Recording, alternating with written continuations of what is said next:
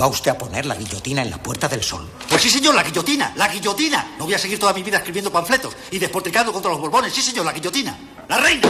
¡Zas! Guillotina. Los chulos de la reina. ¡Zas! Guillotina. Los chulos del rey. ¡Zas! Guillotina. Los ministros. ¡Zas! Guillotina. Los obispos que los rodean. Guillotina, guillotina, guillotina, guillotina. Todos guillotinados. Sí, señor, la guillotina. ¿Ha terminado usted? Sí, señor. Vamos a comer. Welcome to Carne, Carne Cru- Cruda, Cruda, the album. Join us for danger, excitement, innovations.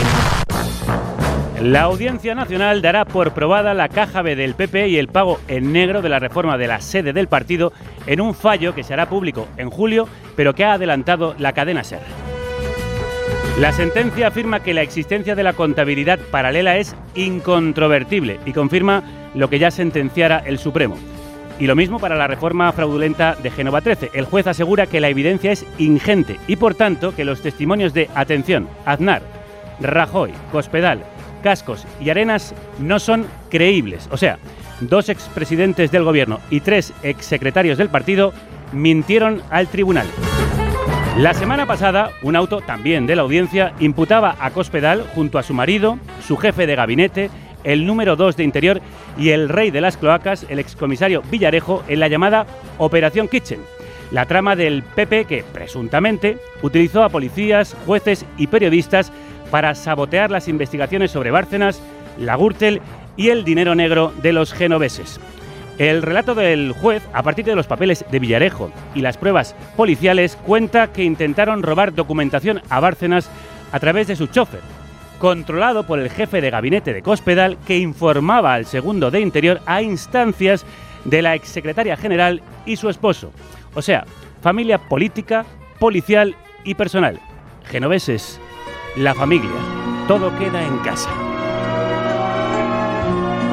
Así que tenemos una organización criminal, según otro tribunal, que cobraba impuesto o pizzo a los empresarios a cambio de su protección y que, todo presuntamente, la cúpula del partido desde Aznar mintió sobre la financiación ilegal y con Rajoy organizó un aparato parapolicial con el objetivo de entorpecer a la justicia y a los policías que intentaban investigar, todo con la ayuda de jueces y periodistas afectos que lo daban en el lodo. El año pasado, además, el juez imputó por este espionaje al entonces ministro de Interior, Jorge Fernández Díaz, al que también hemos oído, por cierto, en grabaciones de su despacho, remover las cloacas contra Podemos y los independentistas. Su ángel de la guarda, Marcelo, esto no lo vio venir. El que tampoco lo ha visto venir es Casado, que ha decidido no contestar a las preguntas de la prensa sobre la corrupción de su partido. La omertá, la ley del silencio, lo llaman en Italia. No solo eso, sino que la pasada semana utilizó a sus seguidores en Ceuta para lanzarlos sobre los periodistas que preguntaban. De los creadores de las ruedas de prensa en plasma, llegan ahora las ruedas de prensa con matones. El líder actual del PP tampoco ha abierto expediente a Cospedal, como rezan los estatutos de su formación, porque aseguran en Génova que los presuntos delitos no resultan del ejercicio de su cargo. Toma claro, delinquir no forma parte de las tareas de un político. Casado no puede matar a los padrinos ni a la madrina. Él está ahí por ellos. Incluso es posible que le pusieran para eso, para poner pie sobre alcantarilla. No le podemos culpar por los pecados de sus mayores, aunque ya era secretario de comunicación por entonces, pero sí por no limpiar sus bajos fondos. Por eso bloquea la renovación del Poder Judicial. Nunca se traiciona a los tuyos. Él no es un cachituni, un soplón. Casado no quiere acabar con la corrupción, solo esconderla. Cree que todo se resuelve cambiando de sede. Pero la sombra de Génova es alargada. Me temo que acabará llamando a Cospedal esa señora de la que usted me habla y diciendo que la corrupción ya tal. La familia es lo primero. Cazando a los cazadores. Se llama este tema del baterista Mark Gilliana del disco Ancient Practice, Antiguas Prácticas. Nos viene al pelo, hay que cazar a estos cazadores para que dejen sus viejas y malas costumbres.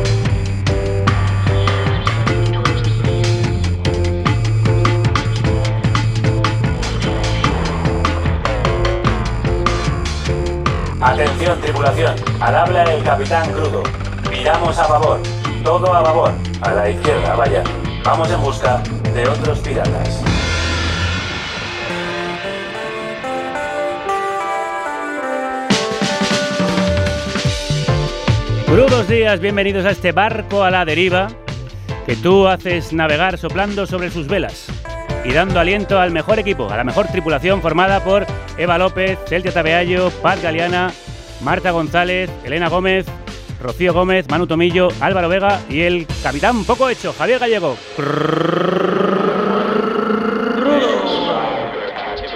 Y Violeta, Violeta Muñoz, sí.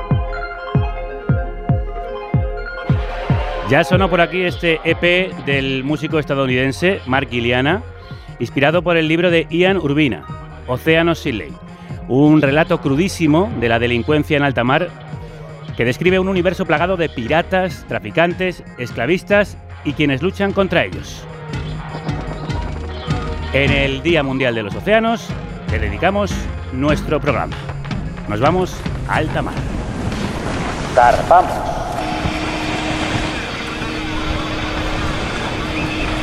A unas 100 millas náuticas de la costa de Tailandia, una treintena de niños y adultos camboyanos trabajan descalzos todo el día y parte de la noche en la cubierta de un pesquero de cerco. Olas de más de 4 metros escalan los costados del barco y alcanzan a la tripulación por debajo de las rodillas.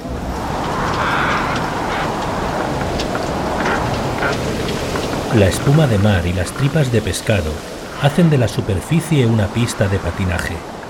Con el errático balanceo que provocan la marejada y el viento huracanado, moverse por la cubierta es una carrera de obstáculos entre aparejos afilados, cabestrantes en movimiento y redes apiladas de 200 kilos. El periodista norteamericano Ian Urbina ha pasado cinco años investigando el universo humano y brutal que albergan los océanos. Mi objetivo no era solo informar de la suerte de los esclavos del mar, sino también dar vida al elenco completo de personajes que surcan los océanos. Entre ellos hay ecologistas justicieros, ladrones de barcos hundidos, mercenarios marítimos, balleneros insolentes, agentes de recuperación de bienes, abortistas marinos, vertedores clandestinos de petróleo, marineros abandonados y polizones a la deriva.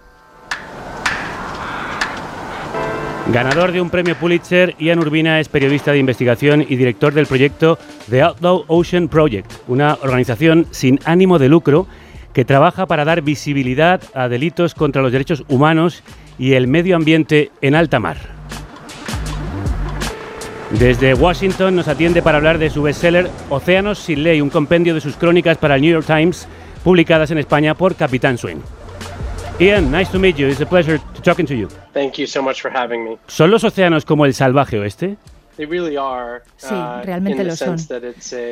Uh, en el sentido de que son es una um, frontera sin domar y es una esfera en la que Uh, los gobiernos no tienen mano. La única gran diferencia es que como está en el mar, está muy lejos de cualquiera Uh, que quisiera intervenir. Y esa es una de las diferencias de estar en la Tierra, en el salvaje oeste, y estar eh, en alta mar. ¿Pero es un lugar sin ley o un lugar en el que no se pueden hacer cumplir las leyes? It's really the latter. Um, Es más bien lo segundo. place where there are laws written, Es un lugar donde um, que but está those legislado, hay leyes escritas, pero esas written by leyes people with a suelen ser borrosas o and están escritas por gente que tiene Uh, intereses económicos Um, y son incompletas. Pero el that, problema más uh, profundo es que do exist are tough to las leyes que because sí que existen son muy difíciles uh, de activar seas. porque no hay suficientes policías en alta mar. ¿Qué te llevó a ti a investigar y a analizar lo que ocurre en los océanos, en alta mar? Yo era antropólogo um, antes de ser oceanista y siempre tuve un um, interés uh, voiceless peoples, invisible peoples, en um, la gente sin uh, voz, la gente invisible, uh, far off en los lugares más remotos, más distantes a mi propia existencia. También había pasado tiempo trabajando en una embarcación antes de convertirme en periodista y por eso sabía que, que pasaban cosas increíbles, historias que nadie contaba ahí fuera y parecía una historia mm, por, por explorar desde el punto de vista periodístico. Parecen historias de viejas novelas de piratas, de Stevenson y compañía. Creo que fue en Singapur donde tú conociste ese universo que plasmas en tus páginas. That's right. Yeah, I, I uh, in grad school Cierto, sí. En la universidad mm, acepté un trabajo en Singapur y mm, en un barco y lo más curioso de todo es que jamás nos fuimos, no, llegamos a abandonar el muelle. Y como antropólogo me enamoró, me fascinó esa diáspora, esa esas tribus cambiantes sobre las cuales nunca oímos hablar. Sin embargo, hay 56 millones de personas que trabajan en los mares y que transportan los productos que consumimos a diario. Los periodísticamente rara vez oímos hablar de esta gente y esto me pareció muy desafortunado y una gran oportunidad. Así lo describe Ian Urbina en sus páginas. Esta experiencia, anclado en Singapur, fue mi primer contacto real con los marinos mercantes y los pescadores gran altura. Aquellos días quedé cautivado por lo que parecía una tribu errante. Estos trabajadores son prácticamente invisibles para quien lleva una vida sin acceso al mar. Tienen su propia jerga, su etiqueta, supersticiones, jerarquía social, códigos de disciplina y por las historias que me contaron, su abanico particular de delitos y una tradición de impunidad. El suyo es también un mundo en el que los saberes tradicionales tienen tanta fuerza como la ley. Ian, ¿cómo son esas personas? ¿Cómo son esas normas, jerarquías, supersticiones? Pues es curioso porque es una, una diáspora y existen en grupitos por todo el planeta y sin embargo tienen muchas cosas en común. Por ejemplo, cuando te montas en un barco, es casi como, como si estuvieras iniciando un viaje al espacio exterior. Estás, um, te, embarcas en, en, un espacio tan inmenso y cuando estás en el barco, el capitán no es el jefe, es Dios. Um, es la jerarquía en un barco no tiene nada que ver con las jerarquías militares. Eso es, eso es uno de los ejemplos. ¿Y sus supersticiones? Porque me recuerda cuando hablas de esto de nuevo a los piratas. No creas que aprendí tanto sobre las supersticiones como tenía que haberlo hecho, porque en cierto uh, modo es como quien se propone estudiar China. Es un, un tema tan inmenso que que, que, no llego a abordar, pero sí que hay muchas supersticiones acerca de con quién puedes hablar y con quién no. Se supone que no deberías silbar, por ejemplo. Hay toda una lista inmensa de cosas, de cosas que deberías o no deberías hacer mientras estás a bordo de un barco y es como una especie de religión secular. Y hablando de listas, una lista de los delitos y crímenes que te has encontrado en ese salvaje oeste que es el océano. El libro se llamaba Océano sin ley eh, porque mucho de lo que pasa en los océanos es, es alegal, está fuera de la ley. Eh, entonces, no son quizá criminales oficiales. Lo que más uh, vemos, por ejemplo, eh, um, asesinatos de polizones, em, abandono de personas um, en el mar, eh, vertido de desechos, tráfico de, armas, caza de, de ballenas, pesca furtiva, sobrepesca, solo por nombrar unas pocas. Describes un lugar de enorme crueldad. Son las personas que están allí quienes cometen estos delitos también personas tan crueles? Bueno, varía, son como nosotros, como tú y yo, en cierto sentido. Hay una mixta, eh, hay, hay, una mezcla, eh, hay gente que tiene grandísima, un grandísimo sentido de humanidad. Por ejemplo, puede haber un, un capitán que hace algo que resulta cómico e incluso cariñoso para con sus con, su tripulación cambodiana y al uh, minuto siguiente puede darle una paliza brutal, casi como un gesto de performance para asegurarse de que ninguno va a volver a cruzar la línea. En, en, un mismo barco tienes todo el espectro. ¿Los que se refugian ahí son forajidos de la ley? La gran mayoría de la gente que está ahí fuera son marines mercantes o, o son gente que trabaja en el transporte o, um, o en barcos pesqueros, pescadores. Lo que es curioso no es necesariamente la prevalencia de, de, la oscuridad, sino la impunidad con la que actúan. Cuando ocurren cosas malas ahí fuera, pueden ocurrir con apenas ningún tipo de repercusión y eso hace que sea mucho más frecuente.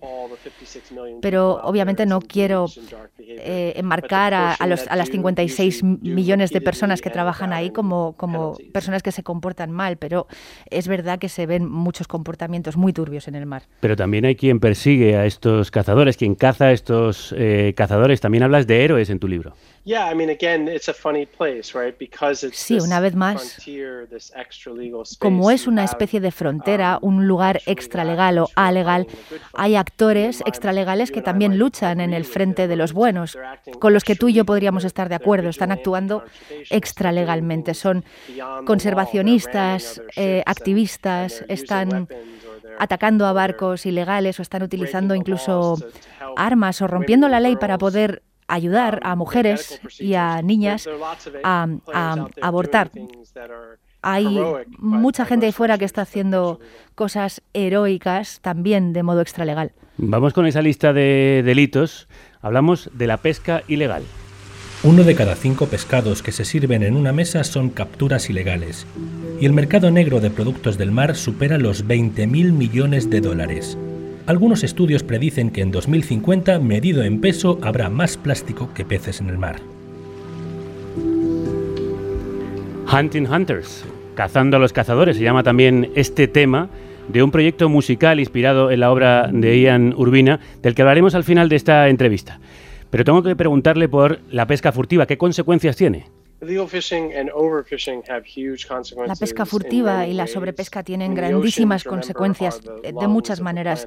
Recuerda que los océanos son los pulmones del planeta, entonces el, eh, son, filtran eh, el aire, el 50% del aire que respiramos viene de los océanos y, si los, y eso afecta también a, la, muerte de grandes cantidades de poblaciones de pescado. Y el 50 o 60% de la población depende de los mares para, para alimentarse. Si ese sistema colapsa, vamos a tener serios problemas eh, para la humanidad. En el libro nombras a nuestro país, a España, como uno de los focos de pesca furtiva. ¿Qué papel juega? Cualquier nación pesquera con una larga historia pesquera va a tener una historia turbia y España no es diferente en ese sentido, ya que tiene una, una, larga tradición de pesca. También tiene, eh, tiene una industria pesquera bollante y sus en esa se da muchísima competición a nivel eh, internacional y entonces todo el mundo lucha por las mismas aguas y ahí es donde se generan los problemas. En el libro cuentas la persecución de uno de esos eh, pesqueros furtivos de una empresa española, el Thunder. ¿Cómo fue esa persecución? El Thunder fue un caso interesantísimo. Era una embarcación que estaba en el número uno de la lista de la Interpol de las embarcaciones más buscadas. Su eh, quién era el dueño de esta embarcación era imposible determinar y en una uh, durante una década entera estuvo pescando uh, ilegalmente en, en, la Antártica y um, enviándolo a um, hoteles occidentales, incluyendo en mi país, de manera ilegal. y simplemente porque no había policía y nunca nadie había decidido intentar frenarles en esta actividad de pesca furtiva seguían activos. Como decías, hay pescadores que persiguen a estos pescadores furtivos. ¿Cuál es la función de organizaciones de protección de los océanos como Sea Shepherd? Visto que los océanos, que los gobiernos eh, han dado un paso atrás en los últimos 50 años y ahora um, el alta mar es un lugar de vacío de autoridad. Eh, hay organizaciones como Sea Shepherd que han intentado rellenar ese hueco. Son como una versión más activista de Greenpeace, tienen sus propias embarcaciones um, y son, son vigilantes, conservadores y siempre han ido detrás de eh, cazadores furtivos de ballenas y eh, siempre están involucrados en acción directa contra, contra estos criminales del mar. ¿Y quién los financia? ¿Cómo se sostienen? Uh,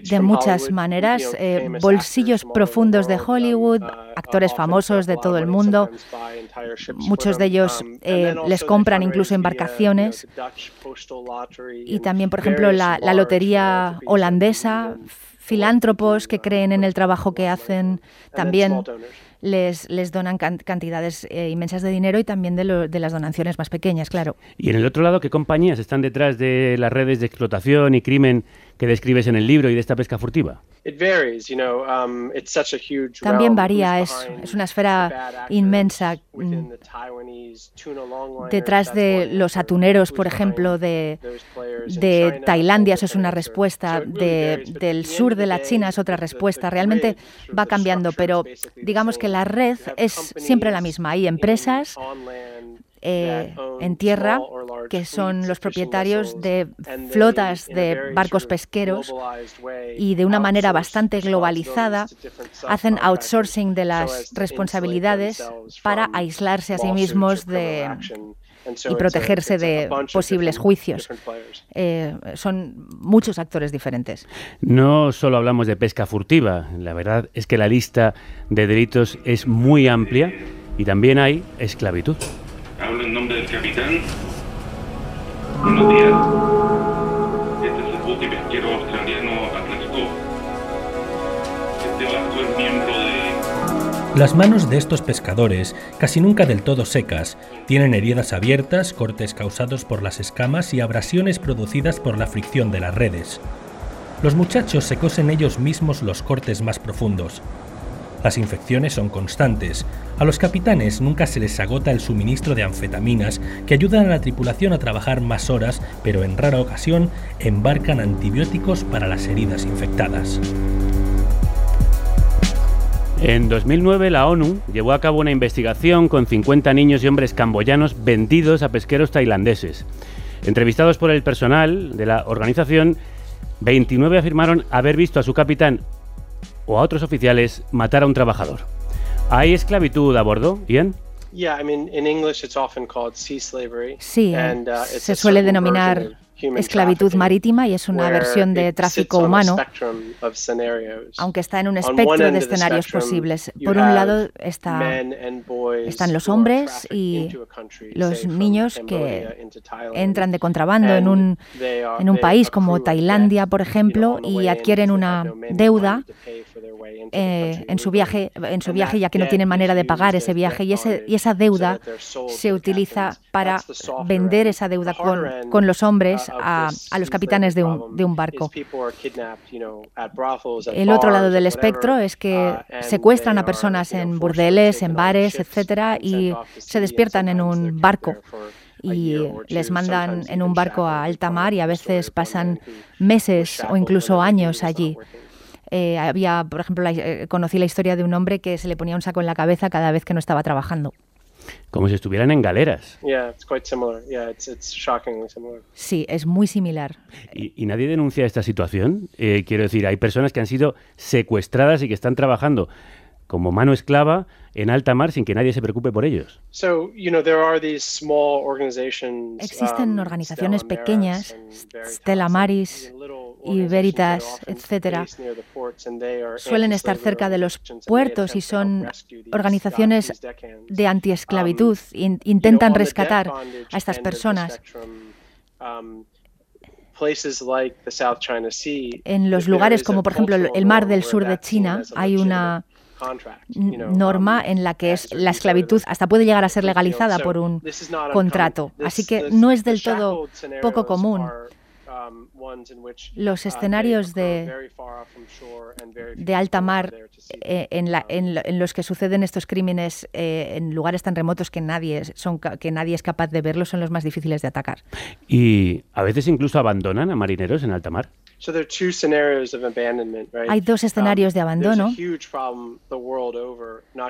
Hay un problema en todo el mundo gigante de, abandono de marineros, donde un propietario de un barco puede um, tener una, una deuda o problemas legales y quieren cortar sus pérdidas, entonces abandonan el barco directamente. Y los niños o hombres que están en ese barco no pueden salir del barco, no tienen manera de volver a casa, no tienen víveres ni petróleo. Eso es un problema gravísimo que afecta a, a, a, a, decenas de miles de personas. Y el otro problema que ocurre cuando eh, estas embarcaciones desembarcan a los esclavos en un desierto del cual no pueden salir y vuelven a veces a por ellos eh, tres semanas después y se encuentran a muchos de ellos muertos y esto se llama eh, islas prisión y, es algo que también ocurre en varios puntos del planeta.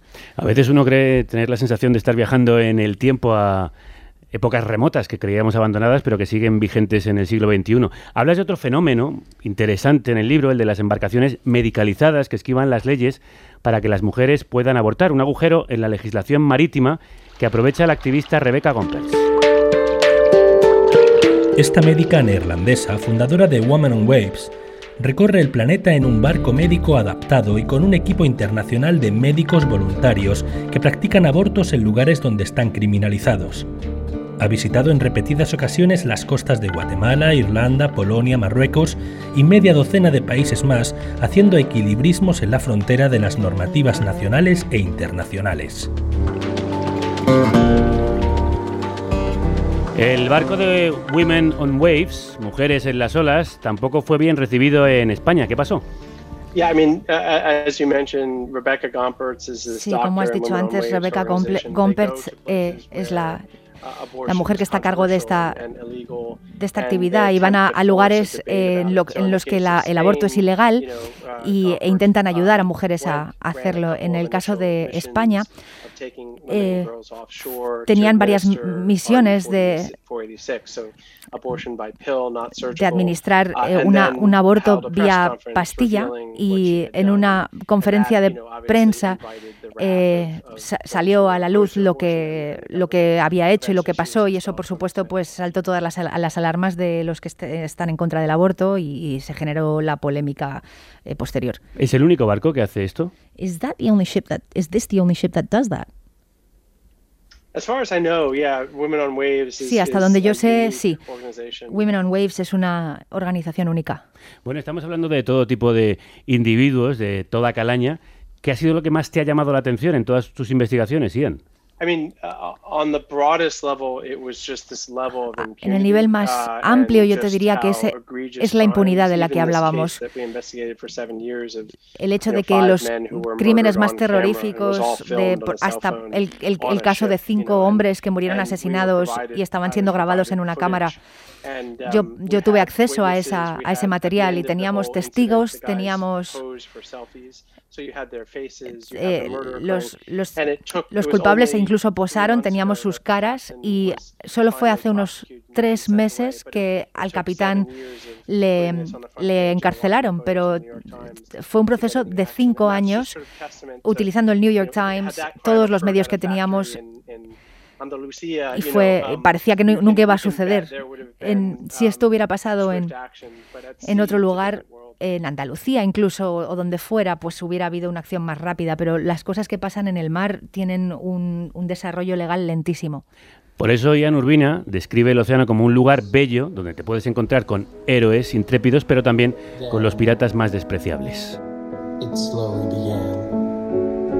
A pesar de su embriagadora belleza, el océano es también un lugar distópico, escenario de oscuras crueldades. Ian, ¿estamos a tiempo de salvar los océanos y a quienes los habitan? Tengo que asumir que sí. Uh, la verdad es que no puedo responder a esa pregunta. Las mejores preguntas y las más grandes no somos capaces de, de responderlas, pero tenemos que actuar como si la respuesta fuese sí. En el libro hablas, eh, de hecho, de Palaos, un país con varias iniciativas para controlar mejor el mar. ¿Qué hacen allí? ¿Qué tendrían que imitar los gobiernos para acabar con la explotación? Sí, Palaos es una gran uh, historia, es una nación minúscula. Eh, mide lo mismo que la ciudad de, de Filadelfia y tienen un barco con 17 tíos. Um, uh, Pero los australianos, los americanos y otros, otras eh, organizaciones no gubernamentales les ayudan you have um, uh, organizations providing satellite um, assistance. Um, Les dan asistencia vía satélite. Creo que en la era de los drones, del Big Data, hay nuevas formas de, de controlar los océanos. Este proyecto, como hemos estado escuchando a lo largo de toda la entrevista con Ian Urbina, tiene su traslación musical. Existe un proyecto musical paralelo inspirado en Océanos sin Ley. Se llama The Outlaw Ocean Music Project. Cuéntanos sobre él, Ian. Los dos somos periodistas, contamos historias, intentamos informar al público. Creo que los músicos también cuentan historias con un lenguaje diferente. Y su público es más joven y más global que el que puedo tener yo. También tienen una habilidad mejor para acceder directamente a las emociones de las personas. Así que pensé, ¿por qué no reclutamos a unos cuantos músicos del hip hop, de todo, de todo el tipo de música y les, y les pedimos ayuda para contar estas historias? ¿Y has notado que gracias a la música las historias que tú cuentas han llegado más lejos? Enormemente, sí. Tenemos 500 músicos de 80 uh, países, todos haciendo un disco. Hemos alcanzado a 90 millones de personas. El artículo más, más popular que he escrito en el New York Times eh, llegó a 3 o 4 millones de personas y la música ha llegado hasta 90 millones de personas. Lo podéis encontrar en theoutlawoceanmusic.com, que además se llevará también al proyecto de Ian Urbina y todas las historias que cuenta en Océanos sin ley. Antes de despedirte, Ian, ¿hay también buscadores de tesoros? Sí, es una historia de las que quiero contar. Está en mi lista de cosas que hacer antes de morir. No he escrito demasiado sobre este tema, pero me interesa sobre todo la manera en la que los buscadores de tesoros eh, compiten para llegar a, las zonas donde supuestamente se encuentra, se encuentra el tesoro. Pues estaremos muy atentos para leer esa historia. Hemos eh, disfrutado mucho con la conversación y con la lectura de Océanos sin ley. Ian Urbina, te voy a despedir con uno de los temas que han hecho para tu proyecto musical desde España. El artista se llama Erikovich y el tema con el que nos vamos se llama Pirates. Thank you very much. It's been a real pleasure. Likewise. Thank you for having me. Well, yesterday, Terry and Jude Hennick pulled a few tricks out of the bag rescued two ladies in distress, Burma and April King. They were being threatened by one of the Dragon Lady's men who was disguised as a Chinese general. Of course, when little April stepped into the scuffle and tapped the fake General Chang over the head with a revolver butt, well, that helped a bit too. Well, in today's transcribed adventure, we'll see what else helped our friends. Harry and the Pirate.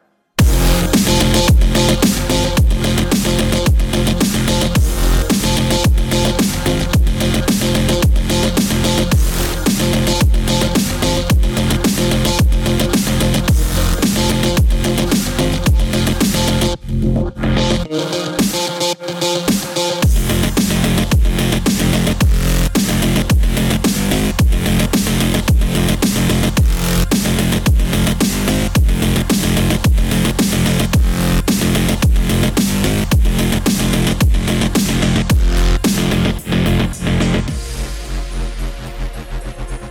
Nieves Lázaro, como siempre, ha hecho las fantásticas traducciones. Un placer. Un placer, muchas gracias. Y de la fauna marítima a una fauna musical playera. Suenan como una mañana soleada en la playa, como música surf de tiraera, como un fin de semana a la Bartola.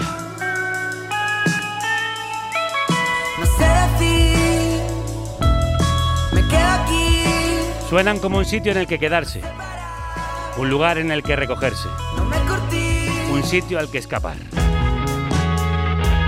Suenan como un verano, una camisa de flores y un bañador mojado. Suenan como los Vampire Weekend, pero de tranqui. O como los Smash a la hora de la siesta. Vamos, que suenan como los Beach Boys en una hamaca. O como los pequeñiques del siglo XXI tocando en el trópico después de fumarse un canuto.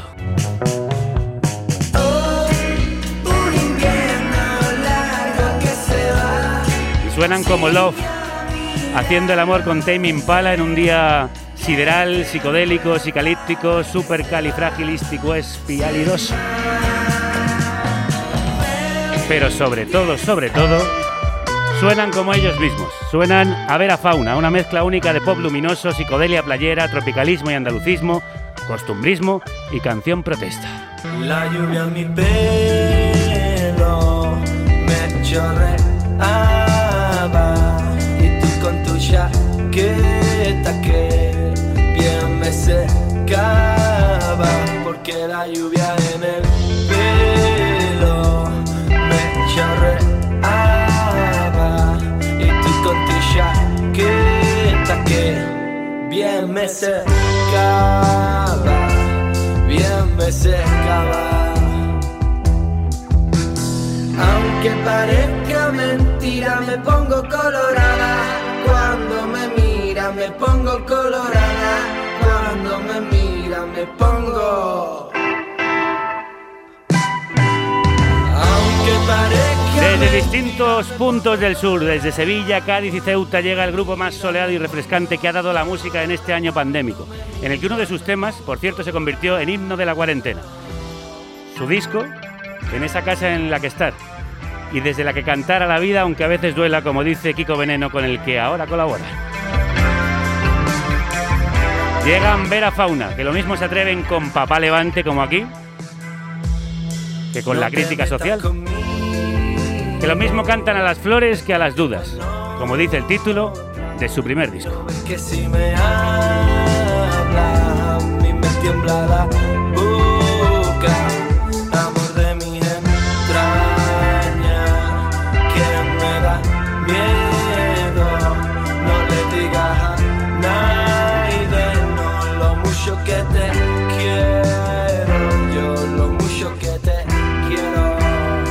Dudas y Flores se llama y nos pone colorados de gusto. me pongo colorada cuando me mira, me pongo colorada cuando me mira, me pongo. Nos ponen mucho Quique, Juanlu, Javi, Jaime, Vera Fauna. Crudos días, ¿cómo estáis? Bienvenidos. Muy buenos días, muy crudos días. Crudísimos días. Y bien hallados. Buenos días. Bien hallados nosotros, que acabamos de ir de golpe al verano. qué gozada de disco, qué gozada de música. ¿De dónde viene todo? Yo he dicho algunos de los sitios donde creo que venís, pero claro, ¿cómo, cómo nace esta maravilla tan soleada y tan disfrutona? Yo creo que viene un poco de, nuestros amores, nuestro amor por la música y, bueno, soltar un poco lo que, lo que más nos gusta. Yo creo que esa ha sido la, excusa de, reunirnos y trabajar en, en ese, en ese capricho y esa suerte que tenemos. Sí, ¿cómo fue el juntarse? ¿Cómo empezó todo? Pues yo creo que ahí, ahí son Javi y Juanlu los que tienen... A ver, a ver, Juanlu. Sí, pues hace ya tanto tiempo que ni recuerdo. eh, Javi y yo empezamos a, a, tocar juntos eh, por el mero hecho de, como ha dicho él, disfrutar de la música y poco a poco nos fue picando el gusanito, se incorporó rápidamente Quique a las voces, que creo que era para él un sueño que tenía desde pequeño, pero que nunca se atrevió a, tomarse en serio y casi que creo que lo mismo con la guitarra. Y, al poco tiempo se incorporó Jaime al bajo. ¿Y Vera Fauna por qué? Por, por mera fonética, verá. Ah, sí. Porque es muy bonito, pero claro, dice uno, ¿qué significará esto? Pues claro, o sea, mm, un poco nos hacía gracia el hecho de que había un montón de grupos que tenían nombres de animales y dijimos fauna, pero ya había un fauna en Argentina Y dijimos, bueno, ver a fauna, animales de verdad. ah, mira, suena un poco a zoológico, también te digo. ¿Vamos este verano a ver a fauna? Sí, claro, por favor, con toda la familia. Por cierto, ¿gustaban Papá Levante? Porque esta versión es una preciosidad. ¿Esto cómo surgió? Pues bueno, esto fue en una, en una fiesta de las mamarrachas, que son unas amigas... buen nombre, buen nombre también. Un colectivo de, música verbenera.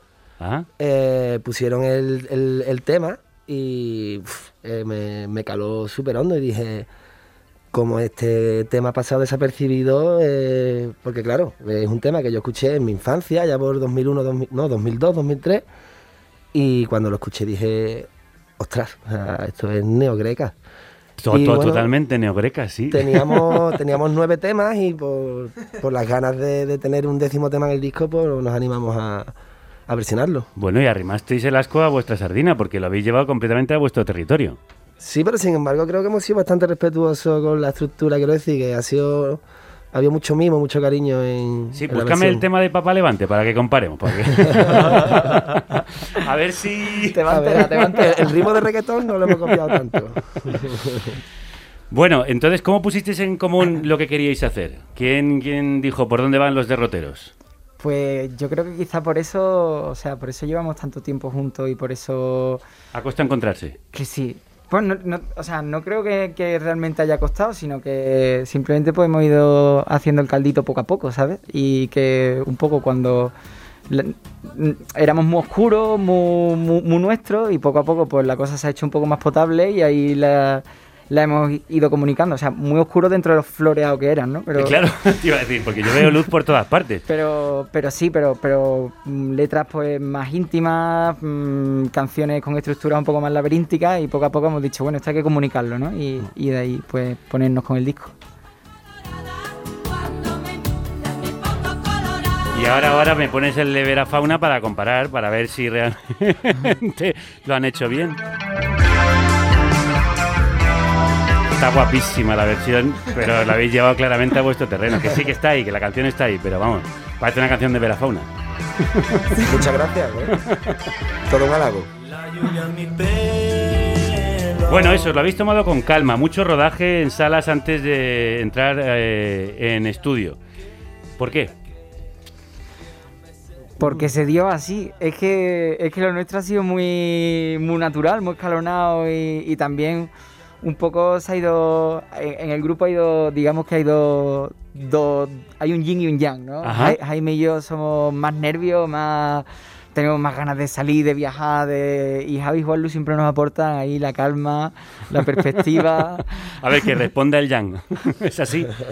Javi. Yo creo, que, yo creo que un poco, sí, que tiene, tiene razón pero un poco hemos ido cogiendo lo que se nos ha ido presentando. Es, el, es el primer proyecto para todos nosotros en, en la música y hemos empezado con pasos pequeñitos. pues pasos pequeñitos es el gran paso que estáis dando. Pues, ¿eh? Los conciertos en sala, los que nos ha ido ocurriendo, ¿no? Y, y, hemos ido cogiendo en la medida de nuestras posibilidades. Sí, sí, pero eso, de pasitos pequeños a de repente un gran paso, mucha gente hablando de la fauna y un tema que en plena pandemia se convirtió mm, básicamente en el himno para escapar. No sé qué tiene el aire que me vacía. Llevo dos días sin sol, que alguien me escriba. Y si tus ojos grandes vienen, me miran. No sé ni en qué día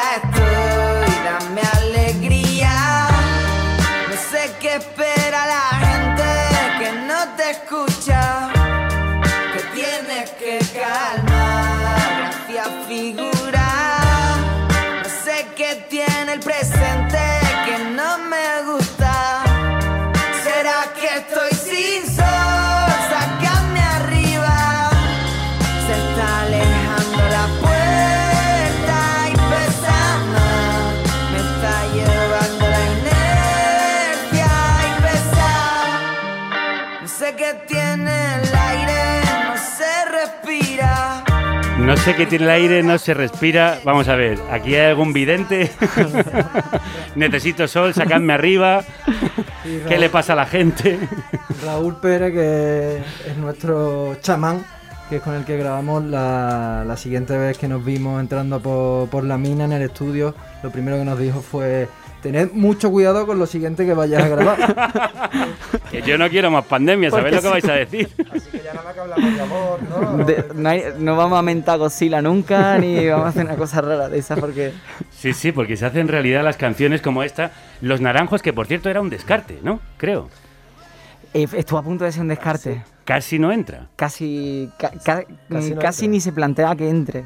De hecho, el ritmo se terminó de, componer apenas 10 días antes de entrar en el estudio. Y, la letra la tarde antes. La tarde antes. es una cosa que nos pasa mucho además, ¿no? De que tenemos temas que suenan muy florales, pero claro, eh, como somos tan vagos a la hora de escribir los temas en su momento, hasta la, noche antes... No sabemos de qué va a hablar no sabemos de qué va a hablar, por eso hay temas que son tan alegres sónicamente y tan bajonas eh, Eso es, eso es, porque ahora hablaremos de, todo hay en la viña de Verafauna, que no es todo flores y luz, sino que también se habla mucho del gris y del polvo y de la calle y de las tristezas, ¿no? Eso es, mm. sí, sí, totalmente. Eh, pero vamos a terminar con esto de los naranjos, o sea que a punto estuvisteis de no meter la canción que se ha convertido en vuestro emblema. Ah, Esto es poca visión. lo, que pasaba yo creo que hasta el último momento con esta canción nos faltó mm, eh, unanimidad, ¿no? Como que Kike y yo creo que apostábamos mucho más por este tema, que le veíamos que, era una, una opción interesante pero nos faltaba que, Juan Luis Jaime nos apoyaran y se lo creyeran tanto como nosotros.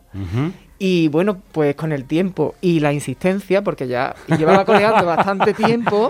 y yo, que este tema es bueno. Pero que fue una sorpresa, que es que eh, terminamos de, grabarlo y, y, hasta que no nos puso Raúl la premezcla ya con todo terminado, si no, no la escuchamos esa noche 70 mm, veces que no la escuchamos ninguna. Fue en plan, ¿yo? ¿Esto qué es? Es sorpresa. lo hemos hecho nosotros. Lo hecho nosotros, ¿no? ¿No lo habéis grabado por la noche con otros músicos?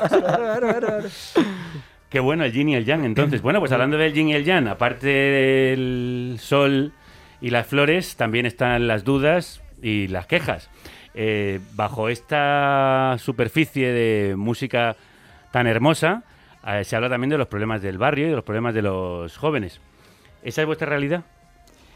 Para mí el concepto de Duda y Flores al final sale cuando terminamos el disco, que, que, bueno, como las canciones se escriben de una manera tan visceral y, ahí antes de grabar y un poco como eh, con la intensidad del momento, eh, acaban mm, emergiendo temas ahí que, no, que casi que no nos esperábamos. Y, y un poco yo creo que, son dos conceptos que para mí se complementan mucho porque, bueno, hablamos hablamos de, de, la ansiedad, hablamos de hablamos del sufrimiento y, pero también hablamos de que ese sufrimiento no sería tal sin un contexto, ¿no?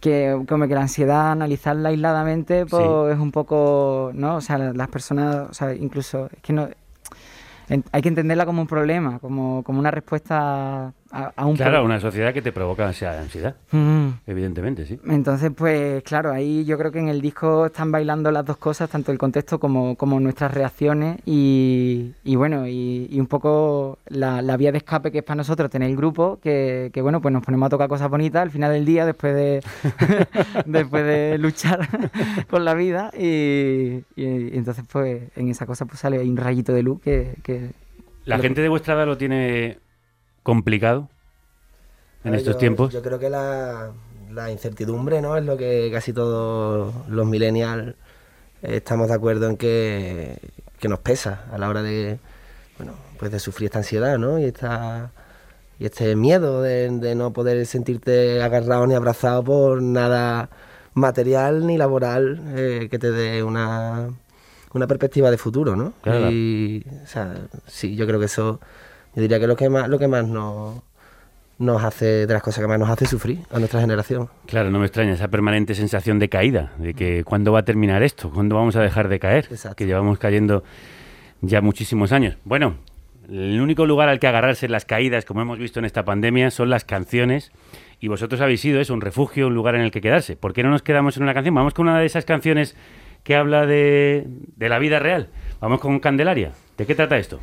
Pues Candelaria o sea, Candelaria se llama Candelaria porque mi padre nació justo al lado de las Candelarias, en un barrio que se llama Madre de Dios. Lo que pasa es ponerle Madre de Dios a una canción no, no resultaba difícil. Y habla, Y habla del barrio de San Lorenzo, que es el barrio donde se ha criado mi madre. Cuando Franco cerró la valla de Gibraltar, eh, su familia tuvo que emigrar a Sevilla. Pues mi abuelo era fontanero en Gibraltar y, bueno, y se instalaron en un pisito allí en San Lorenzo. Y entonces yo no he vivido en San Lorenzo, pero sí he crecido visitando semanalmente a mis abuelos y he visto cómo el barrio poco a poco pues se ha ido vaciando. Y, bueno, pues un poco ese. Yo, yo con San Lorenzo muero, es un barrio que me gusta un montón. Y es un poco esa historia de amor que, para mí siempre ha sido pues pasear por el barrio como de repente se ve trunca por, los cambios en la ciudad. ¿Y, por qué se está vaciando? Bueno, pues porque Sevilla es un proyecto de parque temático. Eh, y, y, bueno, y, y hablar de, gentrificación o de estos procesos solo en el centro en Sevilla ya, ya, ya se queda como atrasado, de estar. Pero bueno, o sea, también es un tema en la canción sevillana que ha estado súper omnipresente porque Pony Bravo hizo un himno en 2013 con Turista Ven a Sevilla, Pata Negra, eh, con el Ros de Cayetano. Sevilla tiene dos partes muy importantes, una de las de los turistas, dos partes muy diferentes, una de las de, de, los turistas y otra donde vive la gente. Incluso en Romance de Pago también hay un alelo a Sevilla, El Pali en su sevillana, casi a mediados de siglo, habla de los cambios en la Alameda, o sea que... Sí, bueno, ya, y ya en el año, creo que era 77, ya había un documental que se llamaba Alameda, sí. que ya hablaba, antes de que existiera el término gentrificación, ya, ya hablaba de ello, ¿no? Y quiero decir, yo creo que el recambio poblacional en los barrios tradicionales y obreros de, de Sevilla ha sido una dinámica desde la segunda mitad del siglo XX que estaba ahí súper super patente. Y además con, o sea, eh, en el caso de Sevilla, cambios muy, muy abruptos, ¿no? De cambios que a lo mejor en Madrid se han producido en 15, 20 años, en Sevilla ocurren en 5. Pues me alegra que habléis de este tema y que conozcáis bien la tradición de quienes lo han cantado antes.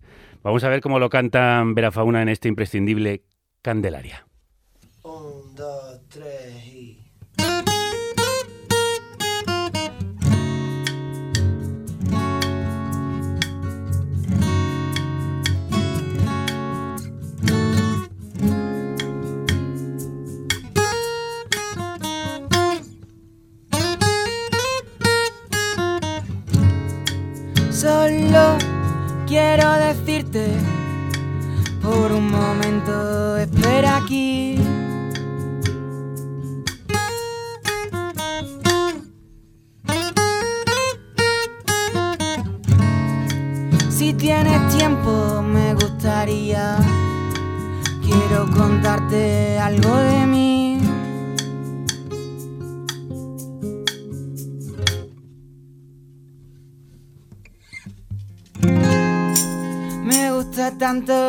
primavera que no sé si estoy confundido y de tanto que se acelera mi corazón no para dormido saliendo al paso se pasa calor cerraron nuestro sitio otra vez.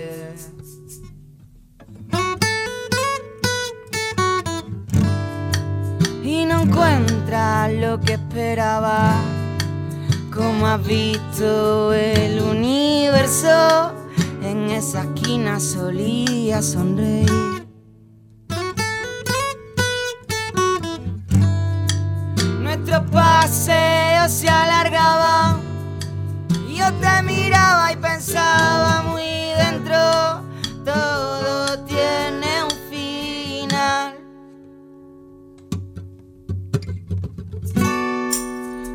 hay hoteles en la Alameda, están cerrando las mercerías. La memoria es lo que se queda fuera del centro de Sevilla,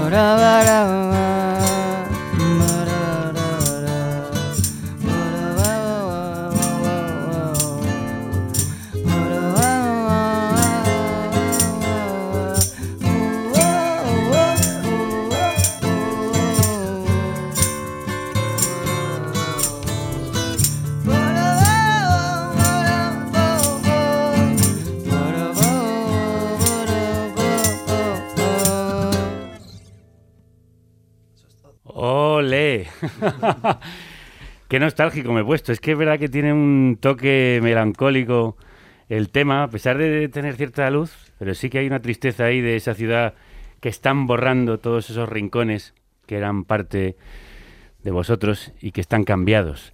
¿La referencia Mansilla es al poeta? Mm. Ah, como lo echamos de menos ya. ¿eh? En fin, qué buena música, qué buena poesía nos está llegando desde Sevilla.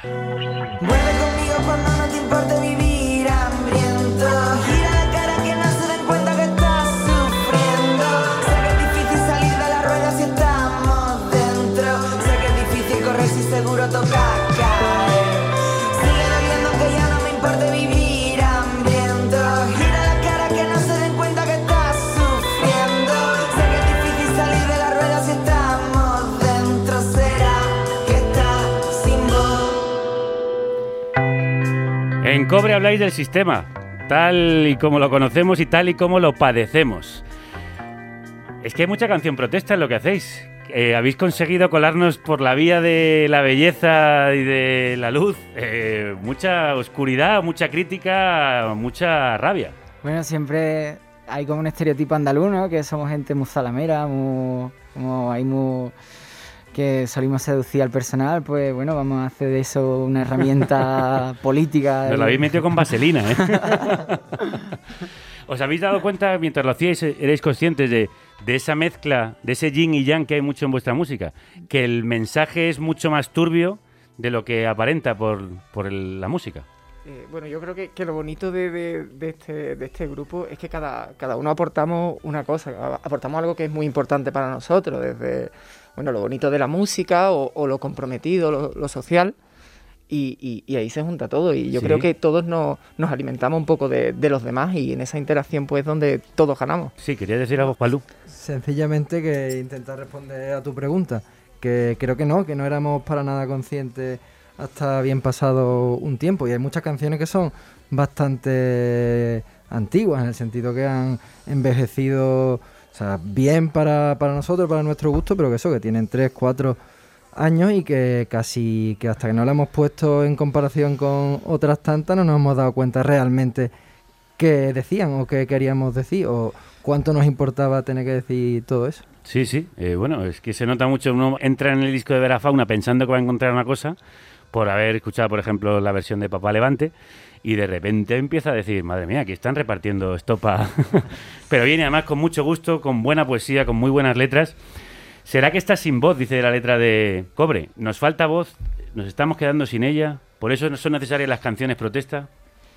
Yo creo que en el contexto andaluz, eh, mm, curiosamente, eh, con todo esta, con, con, con, todo este, con estos retrocesos que hemos estado viviendo últimamente, es interesante porque cada vez es muchísimo más fácil llevarlo nuestro de la plaza al estudio y del estudio a la carretera y los escenarios, ¿no?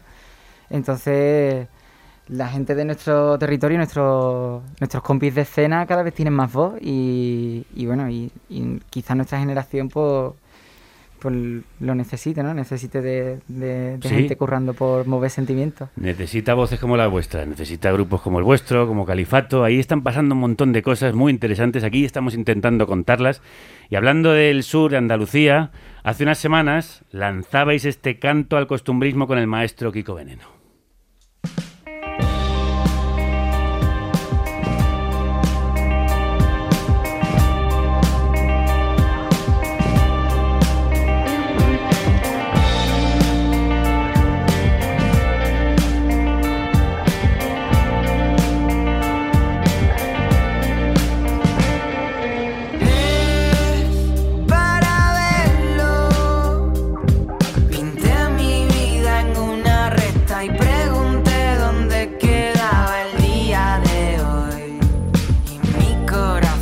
La vamos a escuchar entera porque la van a tocar para terminar. Ahora escucharemos aquí con cuanto empieza a cantar.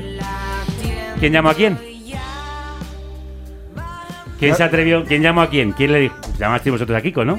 Fue, fue Josiño, fue Josiño nuestro, nuestro manager, quien le, para empezar le, pasó el disco.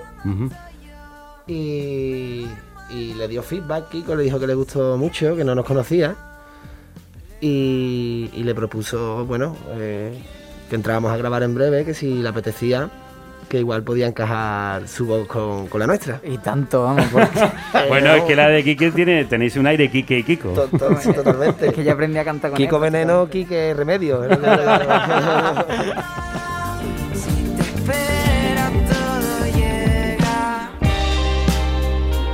¿Y cómo fue la experiencia de estar con el maestro? Temblaban las piernas, ¿no? Temblaban las piernas, yo estaba completamente despersonalizado, viéndome desde arriba. Total. Pero tiene que ser un flipe, ¿no? Conocer a un ídolo de ese tamaño y poder cantar con él y tocar con él, ¿no? Javier, o sea, lo más... Eh, hablo por eh, personalmente, pero ahora que me corrijan mis compañeros, o sea, a mí me, lo que más me sorprendió fue lo absolutamente humilde y cercano que es. Sí, sí, él es, vamos, llegas y ya estás en casa en cuanto ha llegado. Sí, y vine a pasárselo bien, que eso fue súper guay. Todo llega si no fuera, porque tengo una nevera. Si te esperas, si me esperas, solo tengo una, nunca se ha llenado. Bueno, pues supongo que estáis cumpliendo muchos sueños, ¿no? De repente estáis teniendo, yo creo, la atención que merecéis, pero Kiko Veneno en una canción, conciertos por aquí y por allá. Total, sí. Estamos en carne cruda. Estáis en carne cruda, efectivamente. No quería decirlo yo, pero ya que lo decís vosotros, ya desde aquí todo va a ser bajar. espero que la bajada sea suavecita. bueno, nos hacéis disfrutar, como Kiko Veneno eh, lo hace siempre y en esta canción con vosotros, en este martes, con el que os vais a despedir. Pero antes de hacerlo, Javi, tú eres ceutí, ¿no? Sí. Mm, ¿Qué te parece lo que está pasando en tu ciudad? Que es muy, muy duro. Yo me comunico con, mi familia para estar un poco al, tanto. mis primos están yendo un poco a regañadientes a la escuela. Eh, hay muchos que, chicos que no, ¿sabes? Sus padres lo están obligando.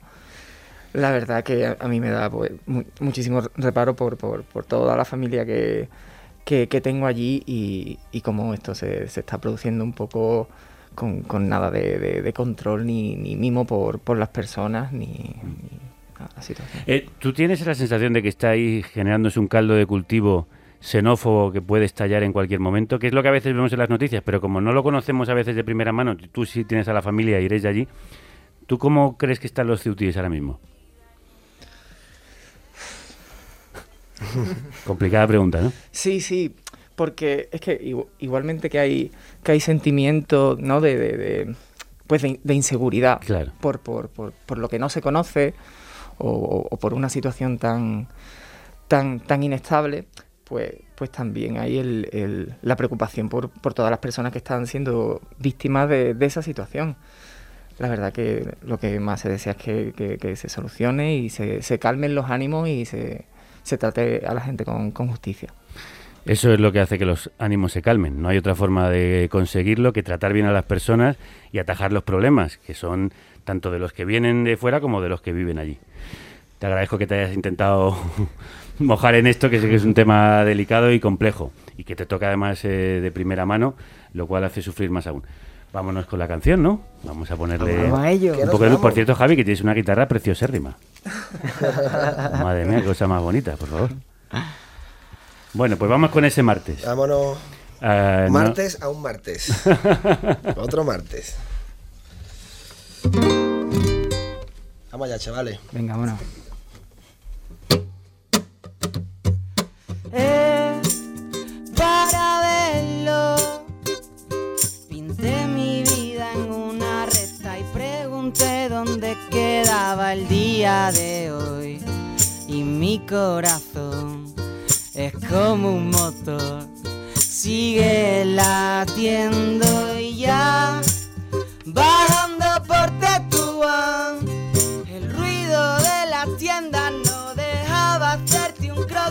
Sobre como soy yo. Me duermo a las dos, sin pie ni cañón.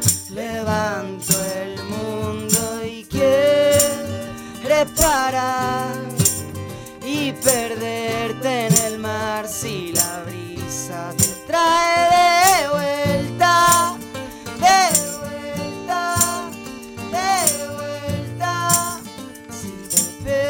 Todo llega.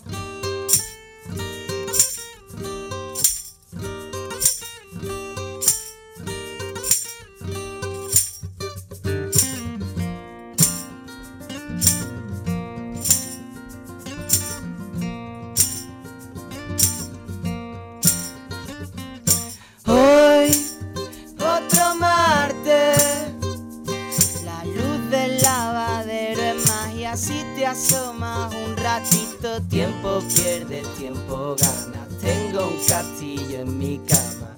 Aprende a descansar, picha mía, espera. Todo llega si no fuera, porque tengo una nevera. Si te espera, si me espera, solo tengo una, nunca se ha llenado sola. Otro día que faltan horas, piénsalo para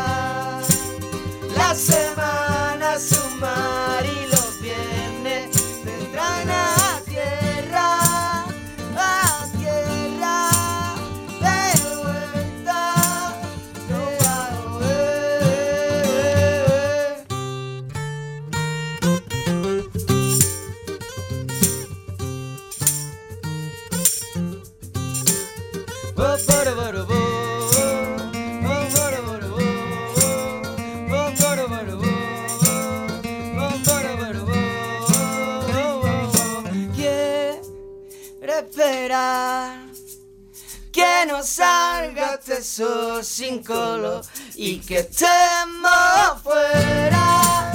Tan fuera, tan fuera, haya que pagarlo. Ay, cosa más bonita, por favor. Y ustedes también. Ay, bueno, Quique, Jaime, Juanlu, Javi. Ojalá que la brisa os traiga de vuelta a esta tierra, a seguir sembrando dudas y flores. Ha sido un placer inmenso. El placer ha sido nuestro, muchas gracias. Nos vamos a acordar mucho. Ver a fauna, ah, pues fíjate, nosotros también creo. Qué bonitas canciones y qué bonitas palabras. Con ellas nos despedimos. También nos esperamos aquí de vuelta a esta tierra. Que la brisa os traiga. Hasta entonces, que la radio os acompañe.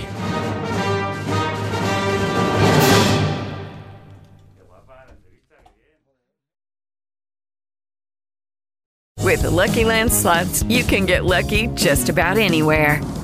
This is your captain speaking. Uh, we've got clear runway and the weather's fine, but we're just going to circle up here a while and uh, get lucky.